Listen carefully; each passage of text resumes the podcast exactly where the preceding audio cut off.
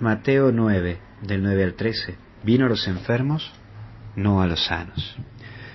El primer punto es, vio un hombre, y hoy Jesús te ve, te ve con tus miserias, con tus errores, ve tus macanas mandadas, sabe todo lo que te mandás, sabe todos los errores que tenés, pero te sigue buscando. Es Él quien sale a tu encuentro y te busca. No deja ni un minuto de mirarte, pero no con esa mirada juzgadora, atacante. Capaz que vos o yo la tenemos cuando vemos a uno que ha cometido un error, que se ha mandado una macana. No, la mirada de Jesús podría decirte que es distinta. La mirada de Jesús es una mirada de reconciliación, pero al mismo tiempo de reconquistarte, volverte a tomar y recordarte que sos de Él. Porque Él sale y comparte la mesa, es la actitud de salir a la búsqueda, estar al lado de aquel enfermo que lo necesita.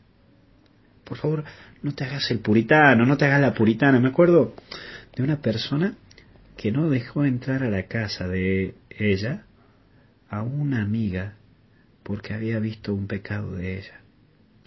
Dios mío. Al fin y al cabo nos convertimos en puritanos y hasta decimos este entra, este no entra.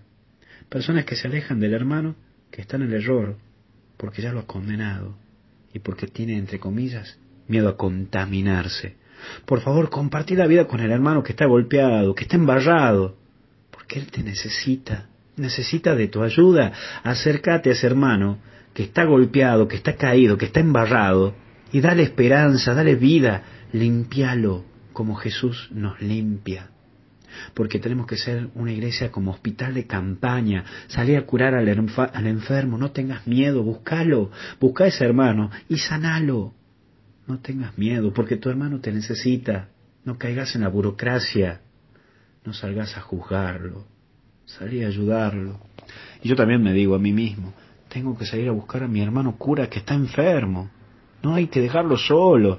A ese hermano cura que capaz que se apeló del obispo, de su compañero cura, o del párroco, o del vicario. Salí a buscarlo, acompañalo, buscalo. Vos también lo condenás, si no terminamos siendo como los posaderos, que pasan pidiendo un lugarcito y le cerramos la puerta. Pero tampoco no te quedes encerrado en tu puritanismo. Hoy Dios te puso para salvar pero también para salvarte.